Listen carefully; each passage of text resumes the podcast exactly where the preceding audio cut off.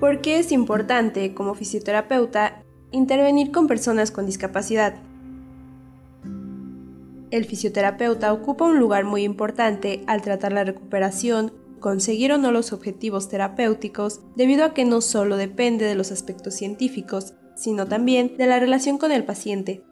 Al colaborar en una rehabilitación física se espera aumentar la calidad de vida a nivel social, familiar y laboral, y esto ha sido logrado gracias a las actividades del fisioterapeuta que comprenden la historia clínica inicial para marcar objetivos y metodología a seguir, así como técnicas rehabilitadoras y ejercicios terapéuticos. Seguimiento y evaluación además que el paciente comprenda y recuerde la información adquirida sobre todo siguiendo las pautas. A pesar de que cada persona es única, presentando características y actitudes diferentes, aun con el mismo diagnóstico y tratamiento, se debe desarrollar un tratamiento terapéutico individual para cada persona. Cabe mencionar que para lograr los objetivos es más que necesario tener aspectos como la empatía, comprensión, confianza y respeto como trato a cada uno de nuestros pacientes.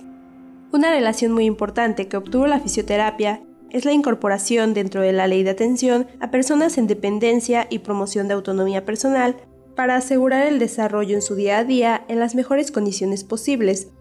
lo que beneficia ampliamente a tener una mejor vida y como ejemplo de ello, la inserción laboral, que actualmente es una gran temática debido a las favorables repercusiones económicas, sociales y productivas que ésta conlleva. Debido al fuerte impacto que tiene la controversia en el combate a la exclusión social en México, cada 27 de febrero desde el año 2013 se conmemora el Día Nacional por la Inclusión Laboral. Y aunque en México solo el 5% de la población representa a personas con discapacidad, agregando estrategias para favorecerlos, la más reciente del Programa Nacional del Trabajo y Empleo para Personas con Discapacidad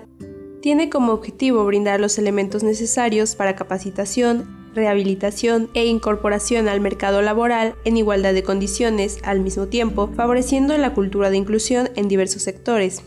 Y esto generó mayor implementación de programas o iniciativas en empresas y organizaciones, mostrando a México como un mayor aliado. Por el contrario, en estadísticas a nivel mundial, se dio a conocer que el 87% de personas con discapacidad que trabajan lo hacen de manera informal y en la mayoría de casos reciben un pago menor al de sus compañeros sin discapacidad.